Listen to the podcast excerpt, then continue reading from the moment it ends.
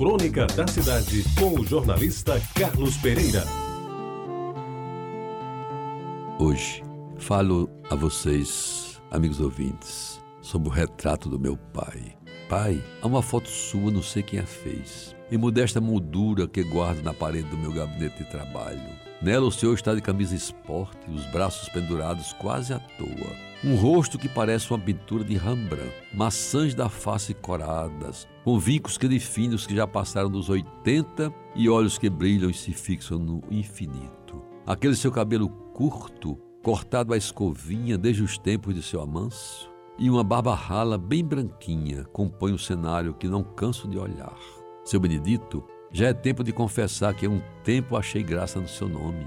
Outro tempo até eu imaginei Sérgio, Danilo ou César requintados nomes de pais de meus colegas. A minha idiotice adolescente não me permitia enxergar bondade, carinho e amor, além dos limites da pia batismal.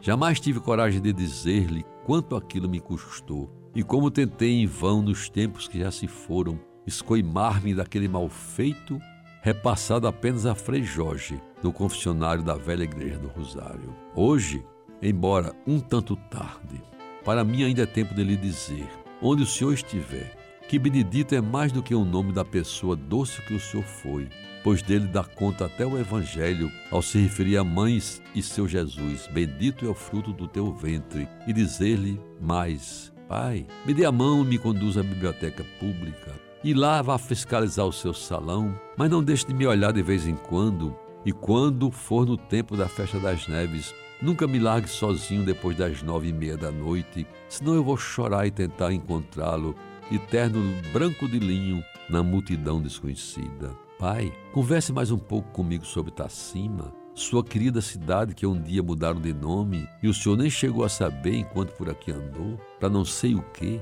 Fale-me sobre sua primeira professora.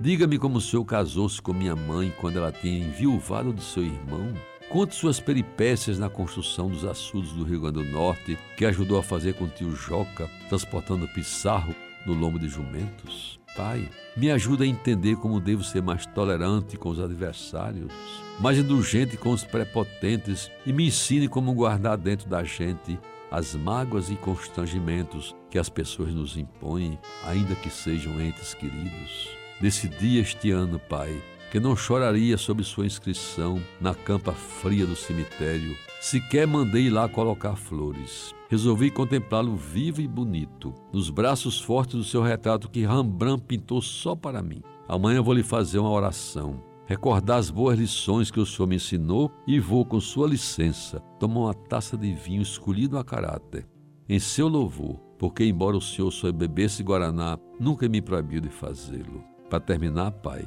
me desculpe de verdade, mas não resisto a publicar versos de pé quebrado, de um poemeto que consegui salvar dos alfarrábios que o Senhor deixou e que o tempo não conseguiu destruir.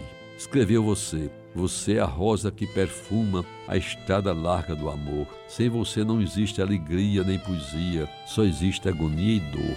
Sinceramente, não sei quando nem para quem o Senhor escreveu esses versos, mas são dos mais belos que eu já li, exatamente porque foram feitos e escritos por você. Permita que eu o chame assim pela primeira vez. A bênção, meu Pai querido.